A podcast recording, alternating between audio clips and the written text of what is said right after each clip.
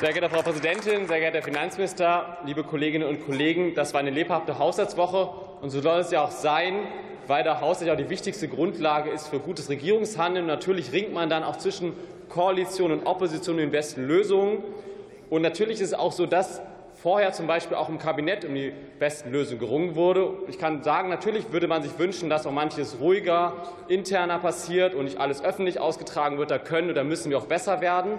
Aber gleichzeitig ist es auch so, dass es sinnvoll ist, dass um Lösungen gerungen wird. Wir hatten 16 Jahre lang auch viel Stillstand in diesem Land. Und es sind eben auch drei Parteien, die aus unterschiedlichen Perspektiven auf die Probleme und die Herausforderungen schauen. Und aus meiner Sicht ist es so, Unterschiedlichkeit ist in dem Fall keine Schwäche, sondern eine Stärke, weil es eben häufig auch zu besseren Ergebnissen führt, weil wir Dinge besser durchdenken, weil wir stärker umeinander ringen und weil wir auch nichts gegeneinander ausspielen und so auch zu besseren Entscheidungen kommen.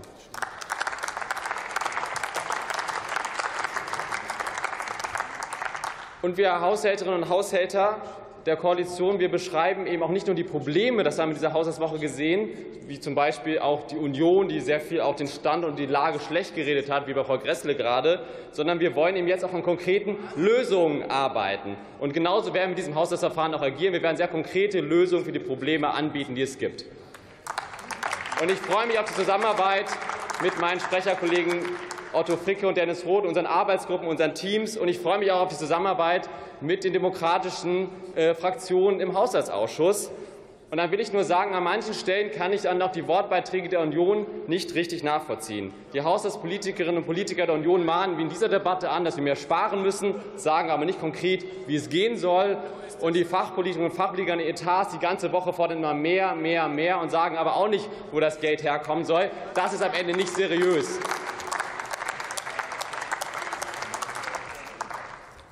Und ich kenne das ja auch selber, wie es in Opposition ist. Und wir haben es auch in unserer Fraktion nicht immer leicht gemacht, was wir in Haushaltsberatungen machen.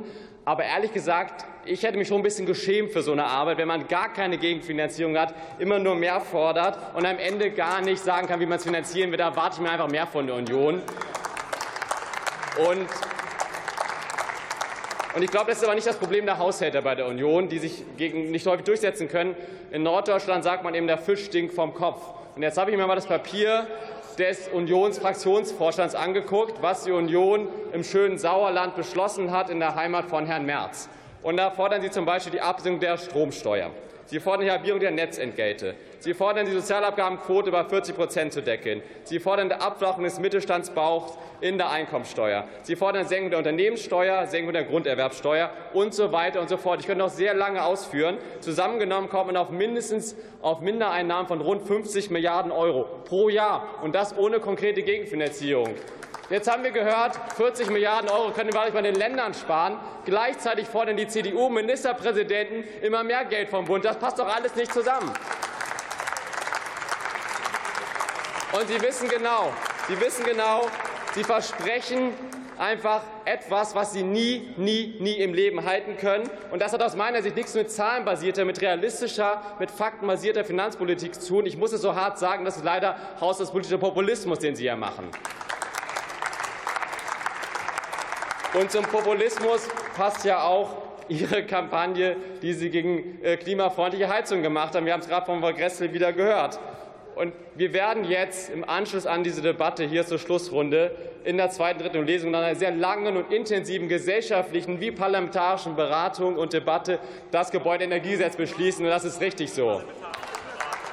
Das ist ein Meilenstein für gerechten Klimaschutz, und es wird die Wärmeversorgung in Zukunft sicher und bezahlbar machen angesichts massiv steigender fossiler Preise. Und wir Haushälterinnen und Haushälter haben auch daran mitgearbeitet, dass es am Ende ein gutes Konzept wird, weil wir eine Förderkulisse geschaffen haben, die den Umstieg ermöglicht, ohne Menschen finanziell zu überfordern. Uns Grünen war besonders wichtig, dass vor allem kleine und mittlere Einkommen äh, am Ende auch davon nicht überfordert werden. Das war allen Fraktionen am Ende wichtig, und das haben wir gemeinsam hinbekommen. Es gibt jetzt eine Förderkulisse bis zu 70% für klimafreundliche Heizungen werden bei der Anschaffung neu gefördert. Es gibt einen Geschwindigkeitsbonus. Wer schnell umsteigt, bekommt mehr. Und so geht sozial gerechter Klimaschutz.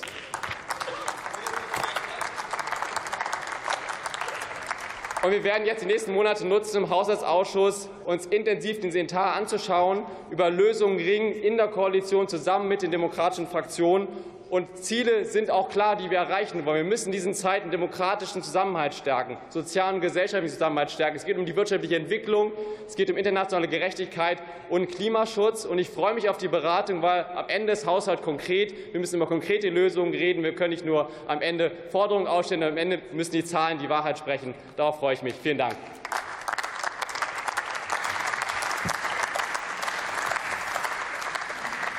Und für die Unionsfraktion hat das Wort Yannick Bori. Sehr geehrte